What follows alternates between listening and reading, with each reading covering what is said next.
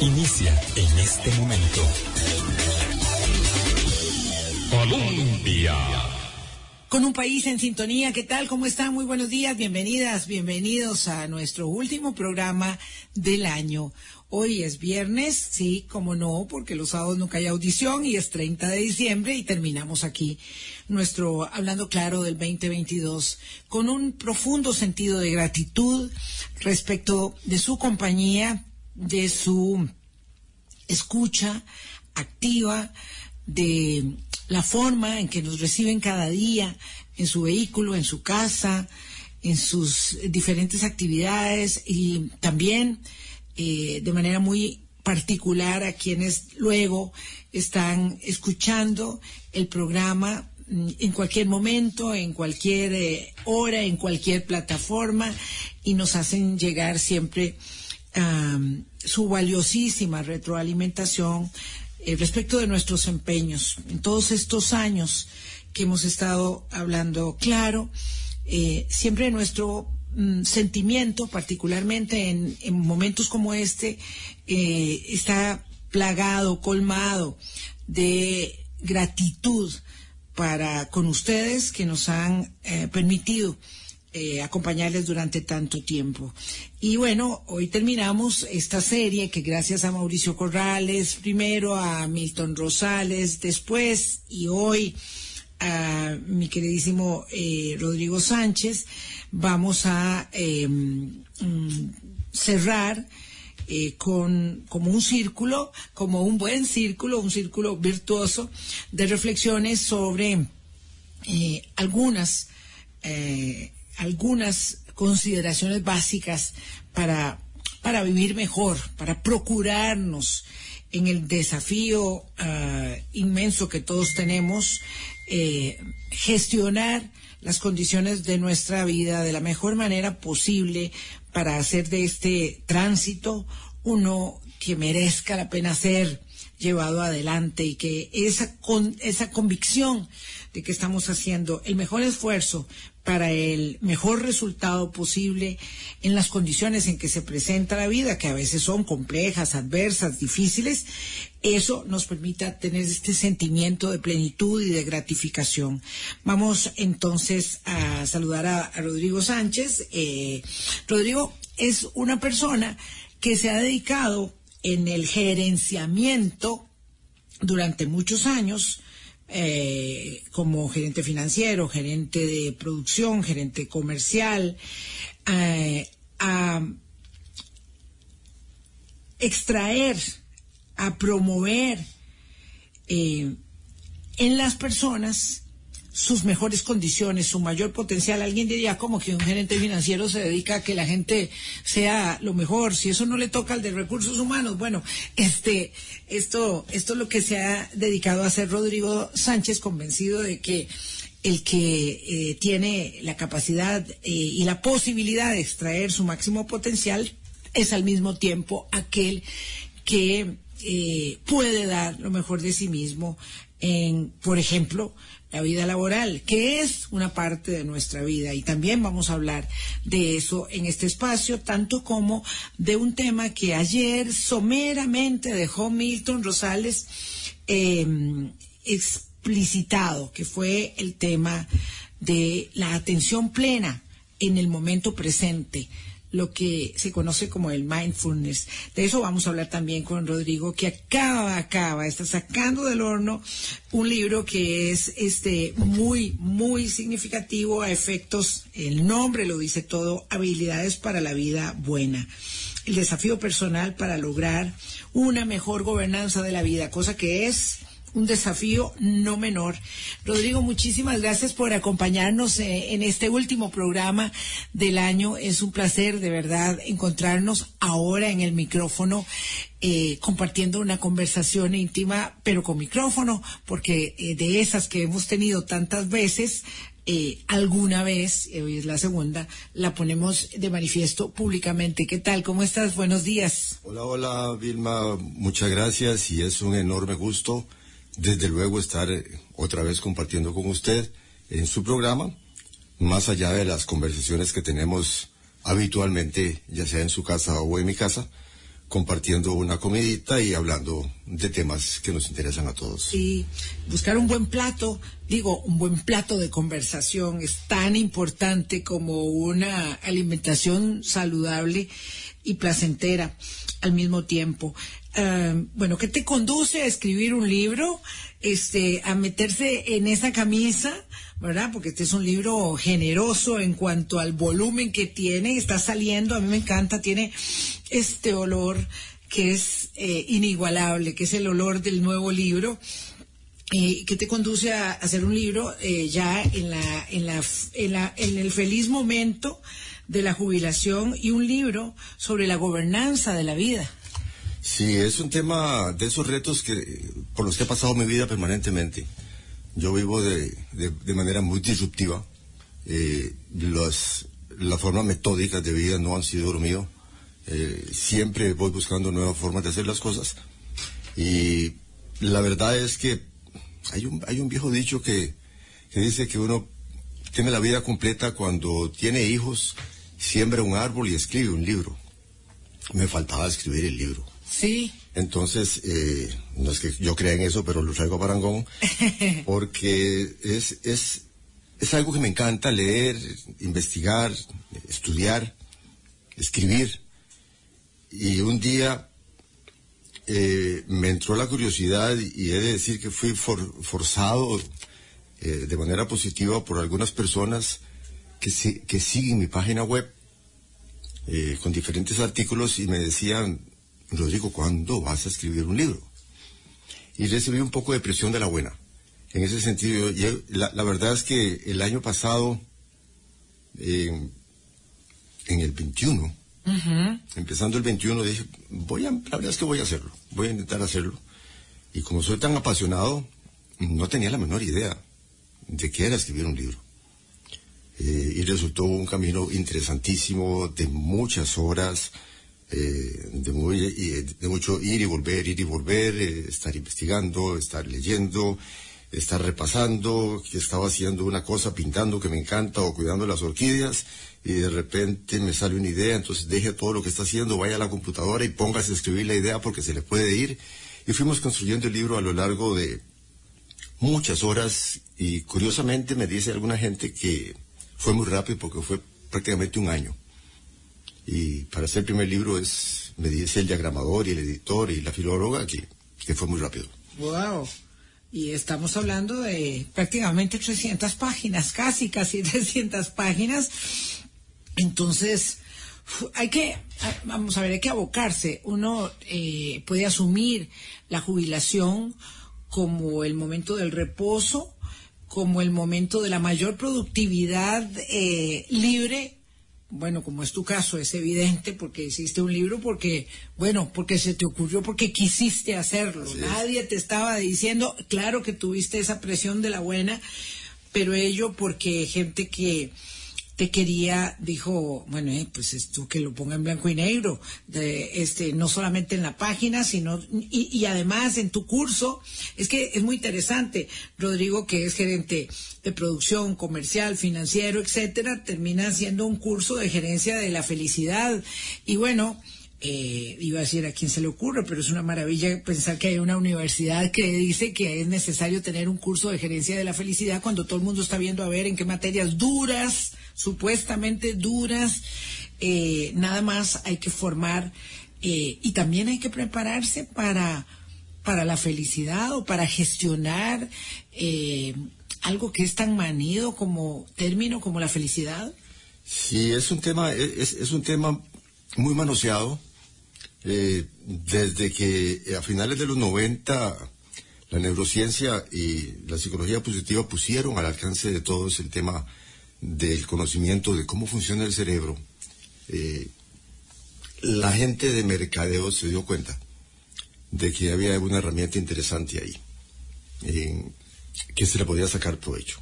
Cuando se puso a disposición del conocimiento público de que no somos racionales como hemos creído, sino que somos seres emocionales que pensamos, mm. que racionalizamos a veces, pero que somos fundamentalmente emocionales. Y por ahí Mercadeo se decantó eh, y empezó, empezó a trabajar fuertemente en el tema del manejo de las emociones.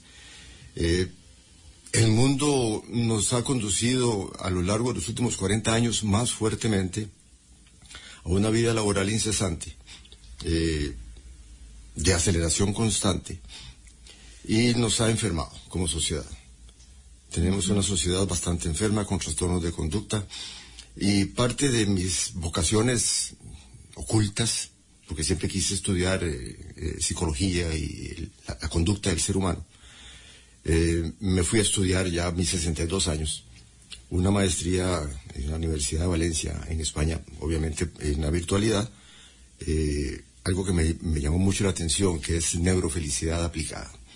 No son creencias, no, no- no tiene que ver nada con religión, eh, tiene que ver con neurociencia. Y fue un reto enorme, siendo yo un hombre de negocios, eh, meterme a estudiar esto. El miedo fue grande, pero eh, lo logré sacar. Fueron 18 meses de estudio y entonces dije, bueno, aquí hay una posibilidad de divulgar todo lo nuevo que está. Y la gente no tiene por qué conocerlo porque es muy nuevo. Eh, yo lo llamo quizá de una manera un poquito fuerte y es que somos analfabetas emocionales. La sociedad en realidad somos así, no porque queremos, sino por falta de, de ese, de esa curiosidad de investigación y de conocer más, porque no se habla de estas cosas. Pu- Puede ser falta eh, de curiosidad, pero también puede ser exceso de ocupación. Eh, está uno muy ocupado. luego.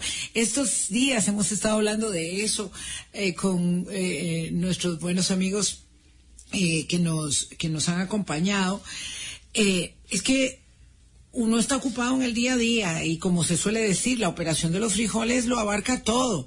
Eh, y y cuando hay trabajo, muy bien. Y cuando no lo hay, aún más difícil aún. Entonces, claro, ¿quién tiene tiempo, verdad, para eh, parar mientes en que eh, los transmisores eh, de, de- de nuestras terminaciones nerviosas nos pueden conducir por mucha infile- infelicidad si ya lo que está fuera de por sí es muy agreste y complicado, o por el contrario, nos pueden permitir gestionar eso que es difícil eh, para procurar, eh, pues, no solamente la mejor versión de nosotros mismos, que creo que debe ser una gran meta, sino también el mejor estar, que estos días hemos hablado del bienestar también, el mejor estar, el mejor conducirnos, el mejor fluir, eh, bueno, como los salmones, ahí cuando el río cuesta eh, arriba van y, y la corriente los va jalando para abajo.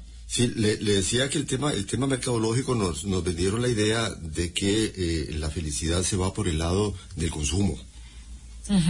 Y por eso le digo que está, está, está muy manoseado el tema porque nos, nos han vendido muchas cosas falsas respecto a, a qué es ser feliz.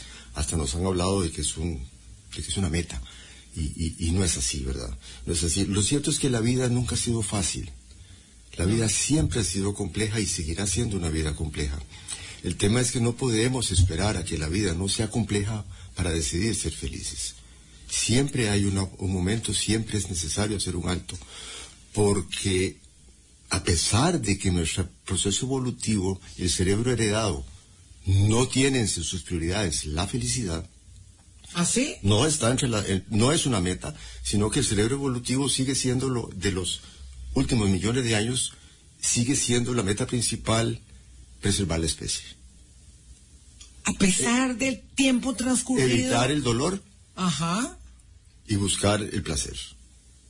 That's it. Eso es todo lo que nuestro cerebro hace. Entonces, ante cualquier situación, siempre va a prevalecer la, la actitud cerebral a través de la emoción más antigua que conocemos, que es la del miedo. Pero entonces, a pesar de eso, ¿por qué seguir buscando ser felices? Claro, cuando logramos tener esos momentos de satisfacción, esos momentos plenos que nos causa la felicidad, justifica todo lo que hemos pasado todas las vicisitudes que la vida siempre nos está dando. Entonces, cuando hablamos de que la felicidad no es una meta, sino que es un camino. Entonces no hay, no hay por qué pensar en que voy a llegar a un sitio a vivir plenamente feliz. No es eso. Es algo que yo tengo que emprender día a día, buscando mi mejor versión. La ciencia nos dice que la felicidad es una manifestación subjetiva, ojo, subjetiva, de cómo yo me siento con mi propósito de vida. Entonces, no hay recetas para la gente porque es un asunto de cada uno. 8 mil millones de personas, ya, hace poquito. Sí, sí, sí, el 15 de noviembre. No hay un cerebro igual a otro. Por lo tanto, no hay una persona igual a otra. Por lo tanto, no podemos cometer la injusticia que hacemos todos los días de comparar una persona con otra. Y de compararnos nosotros mismos. Con otros. Sí, Y- no y- solamente andamos comparando a los otros, sino que nos estamos comparando a nosotros además- mismos para generar enormes niveles o de insatisfacción o de una falsa percepción que genera una arrogancia superlativa, ¿verdad? Porque hay de todo. En todo caso, equivocado. Eso. Claro. Ahí podemos hablar un poquito del tema de lo que pasa con las redes sociales. Pero además cometemos la grave, el, grave error de querer que los demás se comporten y actúen como yo quiero que actúen. Y eso no se puede hacer. Todos, absolutamente todos, somos diferentes. Entonces se trata de simplemente buscar la empatía, ser, ser empáticos para tratar de reconocer por qué la otra persona actúa de la forma en que actúa.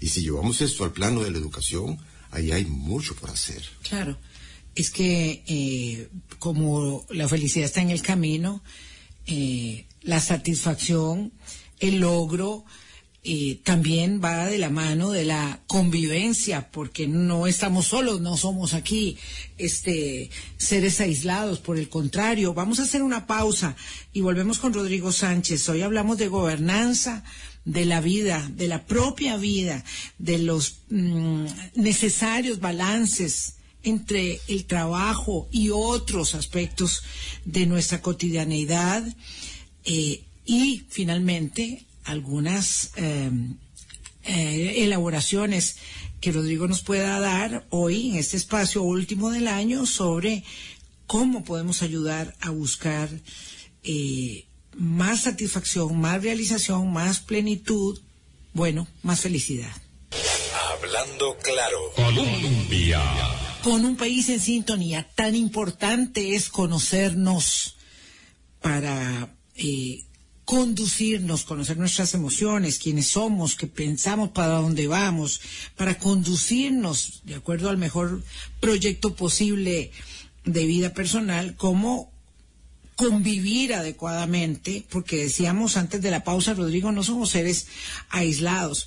Pero bueno, oyéndote hablar eh, sobre tu propio ejercicio y proyecto de vida, eh, yo estoy segura que algunas personas dirían, bueno, pues entonces hay que pensionarse para poder empezar a hacer lo que uno quiere, vivirla bien, llevar una maestría, escribir un libro, sembrar los árboles que hacen falta, etcétera, etcétera. Entonces, ¿qué papel, siendo que es determinante, juega el trabajo, el trabajo formal, el trabajo informal, el obligatorio ejercicio que hacer de buscarnos el sostenimiento, los ingresos eh, para cubrir nuestras necesidades, qué papel juega el trabajo y cómo debemos ubicarlo eh, respecto de todo lo demás que conforma nuestra vida, porque el trabajo llega en un momento a hacer todo, prácticamente todo, lo único que uno quiere es llegar a la casa a dormir porque está muy agotado y luego se levanta y corre otra vez a lo mismo. Sí, el tema, el tema de la, de la gobernanza pasa por, por, porque normalmente nosotros funcionamos de manera automática. Entonces, eh, nuestras respuestas cotidianas, el 95% de las veces son automáticas, no son pensadas. Eso porque ahorra energía al, al- al ¿Ah, cuerpo sí? humano, ahorra energía cerebral, que el, el cerebro es el 2% de la masa corporal, pero consume el 20% de energía. Entonces, una de las, de las cualidades que hay es, hay que ahorrar toda la energía posible. Entonces, nuestras respuestas son automáticas. Y eso nos hace eh, no tener conciencia clara. No somos conscientes casi nunca de lo que hacemos. Por eso yo hablo de la gobernanza de la vida, porque se puede ir a, a buscar una, una, una clara conciencia de lo que estoy haciendo, vivir una vida más consciente. Pero si vamos al trabajo, la mayor parte de nuestra vida no la pasamos trabajando. La buena teoría Sí. dice que un tercio de la vida es para dormir, un tercio de la vida es para trabajar y un tercio de la vida es para hacer Ajá. otras cosas. Ojo que esto lo vimos claro en estos días, cierto, pero resulta que no. No es así. No es así porque desde hace ya varias décadas nos vienen metiendo la idea de que ser feliz es trabajar más para consumir más. Tener más, no ser. Yo le digo más chunches, consumir más cosas. Y nos la hemos comprado muy bien. Pero resulta que por ahí no Fue está. mercadeo. Puro, mer- mercadeo puro merca- el puro mercadeo. Los algoritmos hechos en- en- en- para los sistemas tecnológicos nos llevan a eso Claro. y nos inducen a eso. El tema es que, a ver, trabajar es la forma que la sociedad fue diseñando a lo largo de, de los siglos como una forma de integrarse en una vida social. Y eso está bien. No se puede pensar en otra forma que no sea esa para convivir socialmente. El tema es que cuando el propósito de vida se torna trabajar, cuando yo le pregunto a alguien cuál es su propósito de vida, y lo que me dice es, "De- tengo mucha agenda que cubrir mañana. El trabajo se torna un propósito de vida. Estamos enredados. El trabajo es un medio para vivir, pero la vida no es para trabajar. Y la hemos No enredado. es solo para No trabajar. es solo para trabajar. La hemos enredado. Entonces, ya no trabajamos ocho horas. Ya no trabajamos diez horas. Trabajamos más. Hay gente que tiene dos, dos trabajos para poder salir del autoendeudamiento, por ejemplo, que tenemos en, en Costa Rica y en el mundo. Ah, Vamos a ver, te voy a interrumpir aquí. Alguien que te está oyendo en este momento y dice, no, este señor, este señor se la está fumando porque le gusta este, hablar de vivir muy bien y de que el trabajo no es todo, pero resulta que es que yo tengo que alimentar tres hijos y además no tengo un trabajo muy bien pagado y cuando termino cojo el carro y me voy a ya sabe a qué Claro. me voy a hacer unas extras uberiando se dice ese, ese- eh, así se hizo este así se, se eh, definió Eh, y resulta que me viene a mí a decir que, Claro. que el trabajo no es toda mi vida pero es que si no trabajo la cosa no funciona Claro, el tema está en que, y el COVID, la enfermedad del COVID nos vino a despertar un poco esa modorra que teníamos hacia el lado laboral. ah cuando de una manera no pensada, no planeada, nos vimos obligados a ir a trabajar a la casa. Porque la resistencia, por lo menos en Costa Rica, a hacer esas cosas era muy grande. Y yo lo viví personalmente. claro Uno hablaba de trabajo en la casa, no, no, no suave. Yo necesito tenerlos aquí al frente para controlar qué están haciendo. Sí, para ver a qué marcaron la, la, la- entrada y la salida, claro. Bueno, y ahora está pasando esto de que hay empresas que están urgiendo que todos los trabajadores vuelvan y los trabajadores se resisten. En Estados Unidos se ha dado este fenómeno que se llama la gran renuncia, renuncia. que es, dice, no, yo, a mí si me obligan a ir a trasladarme a trabajar una hora para acá y otra para allá, yo mejor renuncio. Y decido vivir con menos recursos, porque y entonces resulta que sí se podía vivir con El menos. tema, el tema pasa porque precisamente logramos la experiencia en carne propia de que podemos ser igual o más productivos que antes metidos en una oficina. Podremos ser igual o más productivos en menos tiempo. Y nos dimos cuenta que tenemos una familia que demanda nuestra atención. Entonces, qué lindo que pasó eso. Y que nos gratifica. Es, es que es... brindar ese tiempo Es que somos porque es para nosotros. es que somos gregarios, también, nosotros claro. somos de tribus. Eso de vivir solos y eso, eso no, eso no va con nuestra. somos nuestra ermitaños. No, no va con nuestra forma de ser. Entonces descubrimos que tenemos una familia, descubrimos que hay más cosas que hacer aparte de trabajar. Descubrimos muchas cosas y ahora entonces nos hemos dado cuenta de que quizá vivir para pensar en comprar más cosas no es exactamente lo que quiero. Pe- perdón, Rodrigo, quiere decir que las empresas que están de algún modo empecinadas en que los trabajadores todos vuelvan a- a las oficinas, tal vez están perdiendo de vista la lección que nos dejó la pandemia respecto de que su gente puede estar mejor así como vos te preocupabas de lograr que tu gente fuera más innovadora y que tuviera más realización, siendo gerente comercial o, o, o de producción, esas empresas deberían haber aprendido esta lección para provocar esos tiempos de disfrute de sus trabajadores en las propias casas trabajando que siguieran que sigan en esa dinámica de hecho de hecho hay una tendencia muy grande que está dándose en, ese, en este momento por la resistencia misma de los trabajadores pero también porque muchos muchos CEOs muchos dueños de empresas se han dado cuenta de que no pueden seguir forzando las cosas como van y eso está obligando a una revisualización del estilo de liderazgo en las gerencias, en el manejo de las empresas, en la empresariedad. Se requiere más un liderazgo más facilitador y menos controlador. Se requiere más un liderazgo que permita a la gente crecer, que permita a la gente expresarse, que permita a la gente su máximo potencial, porque eso es un buen negocio para la empresa y es un buen negocio para la persona. Claro, pero es un ejercicio de confianza. Es claro, es cuando, por eso es que yo siempre digo, y en el libro lo digo muy, muy, muy claramente, por experiencia vivida en mis últimos 22 años de, de, de vida laboral, de que esto es posible hacerlo. No necesariamente tiene que estar uno atrás de las personas para que funcionen. Como un policía. Más bien al revés. Trate de contratar a la mejor gente posible dentro de las posibilidades de cada organización y no le tenga miedo a la competencia como jefe como gerente, porque esa gente va a hacer su máximo aporte. Confíe en ellas. No puede usted llegar a decir, yo quiero que confíen en mí como jefe. No. La, no, confianza, la, confianza, la confianza, no se pide, la confianza se gana. Uh-huh. ¿Verdad? Entonces, si usted cambia el foco de su, de, de su modo de gerenciar, que está muy fuerte como tendencia, y se llaman empresas saludables, que yo en el libro voy a hacer una, una pequeña propaganda, hay un apéndice muy grande sí. al final, Ajá.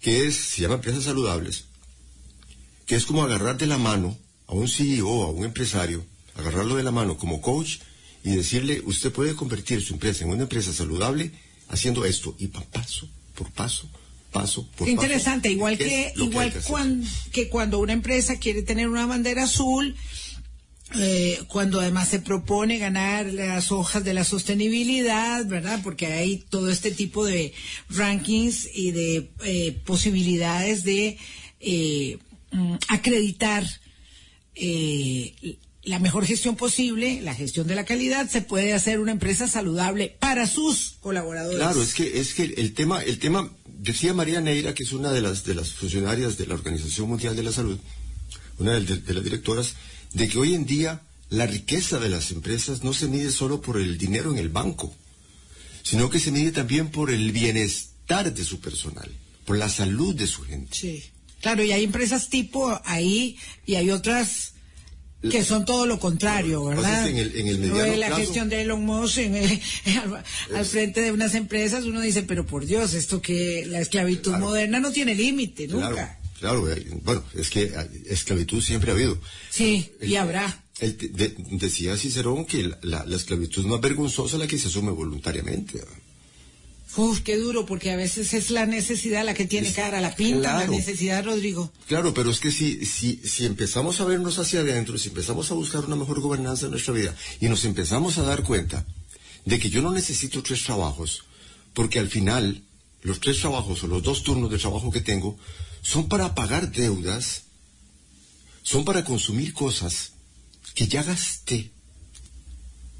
Entonces quizá em- empiece a ver la vida de una manera diferente y mi familia puede vivir mejor no dependiendo de las cosas, no dependiendo del consumo, sino dependiendo de las buenas relaciones, dependiendo de la generosidad, dependiendo de la empatía, dependiendo del altruismo, dependiendo de las buenas relaciones entre la gente, entre nosotros mismos como familia, y no simplemente con el teléfono, con las pantallas, con, con todas esas cosas que lo que hacen es hacernos daño antes que unirnos como familia. De eso se trata la gobernanza precisamente, de descubrir que no es el camino el que tenemos el que nos va a llevar a una buena vida, a una vida buena, como decía Aristóteles, a la felicidad, que es como se habla en el libro, la vida buena. Es a través de esa conciencia de que yo no necesito consumir el mejor teléfono, no necesito la mejor pantalla, necesito... El que tengo me sirve, no tengo por qué cambiarlo. Necesito tener buenas relaciones con la gente, necesito tener gente en quien confiar, necesito tener buenas conversaciones con la gente, necesito poder tomarme un café con alguien que quiero mucho a gusto, sin la presión del tiempo, necesito poder disfrutar de la naturaleza, darme un baño de verde. Esas cosas valen más que estar poseyendo cosas materiales. Pero es un tema a descubrir, porque vivimos con lo que Mercadeo nos ha metido, con lo que la sociedad nos ha metido, y es que trabaje más para que consuma más. ¿Cuánta gente? Trabaje más para que sea más feliz. Claro, pero hay muchos, Es una, una- hay muchos estudios, muchos, muchos estudios de gente que está en esas condiciones sin que les han preguntado, ¿es usted feliz? Y la respuesta es no. La respuesta No, no. no, y además, ¿quién está pensando en la felicidad? Estoy pensando en sobrevivir. Es que sobrevivir es una forma terrible de vida, porque uno debe vivir, no sobrevivir, porque sobrevivir simplemente es Subsistencia. subsistir, subsistir y ahí pedaleando. Aguante, pedaleando. aguante, aguante. Uno puede decir, en un mundo con tanta pobreza, qué triste hablar esto, de la, que- o, o qué, qué irónico, qué, qué soñador hablar de, de- de ser feliz. Y puede ser cierto, porque se necesita tener por lo menos algo de, de la subsistencia digna, mínimo. Mínimo, claro, Mínimo. De, cu- de de cubrir las necesidades. Eso, eso es básico y necesario. Pero resulta que la sociedad misma no permite que esas cosas sucedan. Yo le cuento que él, decía Keynes en 1930, él predijo que en los próximos 100 años eh, la sociedad iba a tener resuelto el tema de la producción, de la riqueza. famosísimo, De la sí. riqueza. Y nos, eh, nos enfocamos desde ese entonces en la economía de la escasez. Hoy en día lo que tenemos es una abundancia de todo.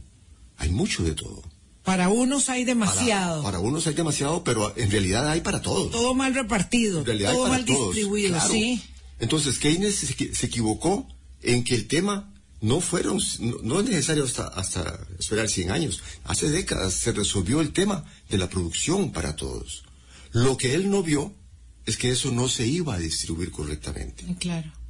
Hoy en día, el 80% o más de la riqueza está concentrada en el 2% de la población. Entonces, con esas condiciones, uno habla de ser feliz. Claro, pero hay, hay una gran masa de gente que sí lo puede lograr. Y yo soy uno de los que creo de que debemos buscar como sociedad la forma de cómo realmente, no lo decimos, sino que lo hacemos, sino que lo hacemos para que esa gente tantos millones de personas que viven en la pobreza salgan de esa pobreza y tengan una vida un poco más digna. Eso es negocio hasta para los empresarios. Claro, por supuesto. Tengo que hacer eh, una pausa en este momento. Eh, el tema es que hay que balancear necesariamente el tiempo para trabajar y lo demás que forma parte de la realización nuestra. Y uno piensa que va a descansar ahora en estos días, en esta semana, que, ay, por dicha que pude descansar, pero el lunes entro a trabajar de nuevo. O que voy a trabajar, voy a descansar el domingo. El resto de la semana es una lucha titánica contra el reloj. Eh, y entonces piensa que la realización completa y el alcance de mejores estadios, eh, de mejores momentos, serán después. El fin de semana, el fin de mes, el fin de año, la Semana Santa, cuando me pensione, y no, porque la vida es lo que te está sucediendo ahorita. Vamos a la pausa. Hablando claro. Colombia. Con un país en sintonía que tira a don Rodrigo Sánchez, es que nos va a hacer falta tiempo. Es que, claro, porque a veces nos sentamos a, a conversar, Rodrigo, su esposa Odi y yo, y nos llevamos tres o cuatro horas. Y claro, como yo pretendo abarcar tanto en tan poquito tiempo, pero eso es lo que tenemos para hoy. Pero ya podremos hablar, hablar más. Rodrigo Sánchez acaba de publicar Habilidades para la Vida Nue- Buena, perdón, que es un libro que mm, genera una especie, no es un manual, no es un manual, no hay manuales eh, para esto, pero sí hay guías eh, para el logro de una mejor gobernanza de la vida. Y lo van a poder conseguir. Voy a hacer este comercial gratuito. hagámoslo, porque estamos en fin de año generosos. Lo pueden conseguir en los automercados en todos los automercados lo pueden conseguir este, este libro em, para la empresa y para usted en lo individual. También es muy aleccionador, yo se lo digo porque ya yo lo leí. Yo ya lo leí. Entonces, este, em, le puede generar eh, una gran cantidad eh, de detonantes respecto de cómo mejorar su vida. Pero bueno, ya nos van a quedar 10 minutos porque yo me los estoy robando todos y voy a centrar en dos cosas, porque si no nos vamos a, no vamos a terminar. Cortamos el otro segmento y ahora hablemos de qué es ubicarme hoy, ahora y centrar mi atención explícitamente en este momento, sin pensar en lo que hice ayer y sin ver qué voy a poder tener o alcanzar mañana, ¿qué es esto del mindfulness y qué es lo que me puede permitir entender que en la sencillez yo puedo encontrar realmente em, elementos para mejorar mi calidad de vida, ser más feliz, sentirme más realizado y con ello hacer más felices a los que están alrededor mío. Sí, ok. Para ser felices, dice Séneca, se necesita cambiar dos cosas. El temor de un mal futuro y el recuerdo de un mal pasado. Porque vivimos normalmente ahí. El temor de un mal futuro lo rumiamos permanentemente y eso es ansiedad. Y el recuerdo de un mal pasado lo vivimos pensando permanentemente y eso es depresión. Lo único válido es el presente. Estar presentes. Ok, mindfulness fue creado eh, por un señor que se llama John Kabat-Zinn. Eh, es un tema muy viejo, ya hace 2500 años existía ya en el tema de los budistas, pero él lo agarró y lo mezcló con la medicina. Y él lo define como, eh, con toda la intención, prestar atención al momento presente, sin juzgar. Ojo esa palabrita final, sin juzgar. Por lo que decía antes, porque somos muy dados a estarnos comparando con los demás. Somos muy dados a querer que los demás se comporten como yo quiero que se comporten. Somos muy dados a estar juzgando a los demás. Pero nunca hacemos el esfuerzo de vernos hacia adentro, de conocer cómo soy yo. Y es qué es más importante en la vida que conocer cómo soy yo. Aquella vieja frase de conócete a ti mismo sigue siendo tan vigente y sigue siendo tan necesaria. Mindfulness no es una creencia. Mindfulness no es meditación. Mindfulness es un estilo de vida. Se creó para ayudarle en los hospitales a la gente que tenía eh, fases terminales muy dolorosas como una manera de paliar el dolor a través de la meditación. Y se fue ah. introduciendo como un estilo de vida. Pero hoy hay centenares de estudios hechos, pero centenares de estudios científicos que demuestran cómo sí funciona como un estilo de vida que te trae paz y tranquilidad a la vida. Pero es un estilo de vida.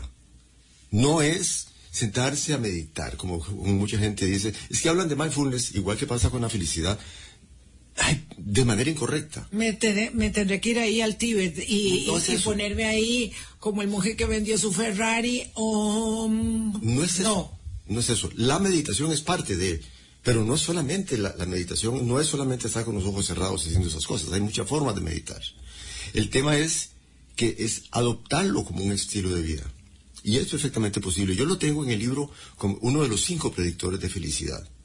Si queremos adoptar el mindfulness, hay toda una forma de hacerlo. Aquí ya hay talleres. Aquí ya hay donde alguien que está acreditado por John Kabat-Zinn te puede dar un taller de ocho semanas donde salís con toda la preparación suficiente por si querés cambiar el estilo de vida. Yo lo llevé y me parece fantástico.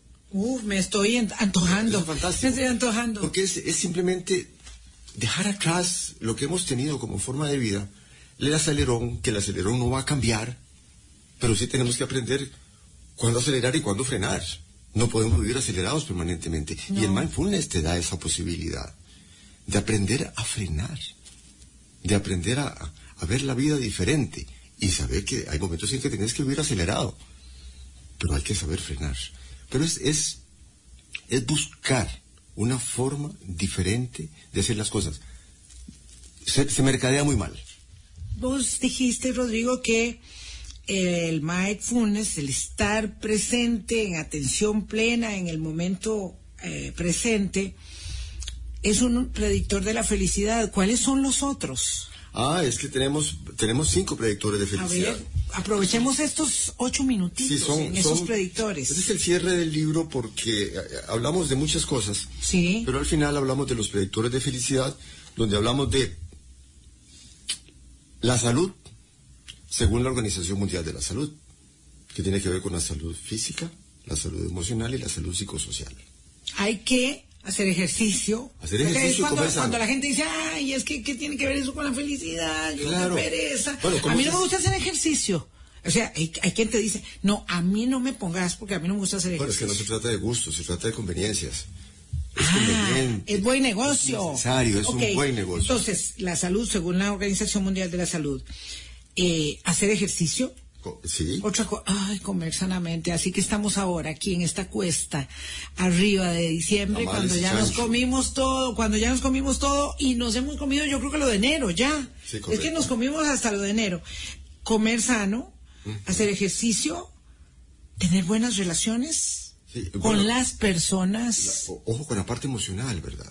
La salud emocional, Sí, fundamental. Bueno, y a eso, de, de eso se trata el libro, ajá, el tema emocional. Las emociones forman parte de nuestra vida. ok. No se pueden eliminar. No se puede, como dice la gente, controlar las emociones. Porque vienen, están ahí. Es parte de nuestra esencia. Pero sí podemos gestionarlas adecuadamente. Sí, no dejar que nos dominen y nos controlen. Claro, Ahí los después- pensamientos a después veces te juegan unas malas pasadas terribles. Después es que el cerebro funciona. Viene el pensamiento, de pensamiento sigue la emoción y de la emoción sigue la acción. Entonces, si usted no aprende a gestionar sus emociones adecuadamente, viene la conducta y metemos las patas. Sí. Actuamos mal y luego viene el remordimiento y esas cosas. Si es que Eso cuánto necesario. hay que ser consciente de esto, porque Correcto. si no vamos ahí, decíamos un día de estos también, como una hoja al viento. Y la parte psicosocial tiene que ver con cómo me relaciono yo con, con lo que está afuera. ¿Cuál es mi relación con lo que está afuera de mí? Y ojo, mucho cuidado con las redes sociales ahí, esas, las de mentira. No las Pero redes eso- sociales eso que da- tenemos nosotros cuando nos juntamos, cuando disfrutamos. Pero bueno, pero, pero dejémoslo ahí como una nota al pie de sí, página. sí, sí. Cuidado con las eh, redes sociales de mentirilla. Eso es muy dañino para el cerebro. Claro, pues ya mi, mi El- grupo de amigos es inmenso, no, no se El engañe. otro, el otro predictor es desafiar el cerebro a aprender. Sí. Usted puede tener un cerebro sano toda su vida, no importa la edad. Usted puede tener un cerebro sano si usted permanentemente lo está desafiando a aprender cosas nuevas. Uy, yo hasta ahora he estado aprendiendo a usar mi mano derecha y ha sido un desafío enorme. Y uno dice, no, yo no voy a poder. Va pudiendo, va pudiendo de a poquito. Aprenda cosas nuevas, arte, un idioma, experiencias nuevas, viajar dentro del país o fuera del país, pero dentro del país. Todas esas experiencias nuevas va eh, refrescando su cerebro, va creando redes neuronales nuevas. Y eso es vida para el cerebro. Dormir bien, Uf, ¿Quién no lo sabe? ¿Quién no lo sabe? ¿Quién no lo sabe? ¿Y cuántos no lo pueden cumplir? Es muy importante para una vida buena poder dormir bien. Hoy la ciencia nos pone, hay una lista muy grande en el libro, de cosas que nos pasan y nos pueden pasar no buenas en la vida si no dormimos bien. Es muy necesario para la salud dormir bien. Claro, es que, claro, lo que estás diciendo es que los predictores de felicidad, pues ya, y no se consiguen ahí en cualquier lado. Están en nosotros, tenemos que trabajar en ellos y ahí está el tema. Hay que hacer un claro. esfuerzo. No es que yo no soy feliz porque mi, mi marido esto, no soy feliz porque mis hijos lo otro. Que no es que delega. cómo voy a ser feliz yo con que, no es que mis amigos ni me llaman, ni me buscan, y no sé, yo, yo es que me siento como que, como que no le importo a nadie. No se terceriza la felicidad, no se- es, es un asunto personal. Totalmente, totalmente personal. exclusivamente personal. Totalmente, totalmente Y la personal. gestión de la gobernanza de la vida buena solamente depende de mí. Es de- eh, No eh, es porque me trataron mal en el trabajo. Hay una parte, hay un componente importante que son mis circunstancias, que es lo externo, y hay una parte que tiene que ver con la genética. pero la parte más importante es la decisión que yo tomo. Otro es mindfulness, que ya hablamos de eso, y el último de las cinco es las buenas redes sociales, las de verdad, las de carne y hueso. Son tan gratificantes, Rodrigo. Otro día hablamos más. Otro año porque este ya se acabó. Hay mucho, Mañana sábado no hay programa, entonces ya se acabó este año. Yo quiero invitarlos y espero que el programa les haya em, eh, servido para su propia reflexión y ojalá que también para que busquen el libro de Rodrigo, Habilidades para la Vida Buena, de Rodrigo Sánchez Gutiérrez.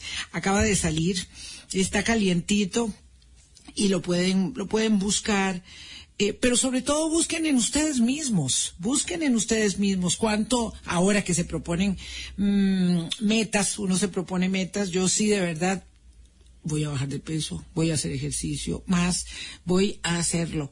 Este, eso es lo que digo. Vamos a ver cuánta constancia le puedo poner y cuánto de compromiso al mejoramiento de mi calidad de vida para ser más feliz. Más, dije más, Rodrigo. Gracias. Gracias por haber venido, gracias por tu amistad. Eh, lo mejor para el año nuevo y tu deseo de año nuevo para los oyentes en este minuto. Claro, ojalá que se atrevan a buscar la mejor versión de cada uno. Esa, esa mejor versión de cada uno pasa por la preparación, pasa por la voluntad, pasa por un propósito claro de qué quiero hacer en la vida, pero además métale mucha pasión. Y, y, va a encontrar realmente la mejor versión. Sí. Pasión es determinante. Pasión es determinante. Pasión para la Tengan acción. todos un mejor año nuevo. Un mejor año nuevo, por supuesto, para todos. Un buen 2023. Será desafiante, pero debemos tener la mejor disposición posible para hacer con este año que inicia lo mejor de nuestras vidas y de quienes están la de quienes están a nuestro alrededor. Pásenla bien, cuídense mucho. El lunes será un año nuevo y estaremos hablando claro con ustedes, Dios mediante. Chao. Hablando claro, hablando claro.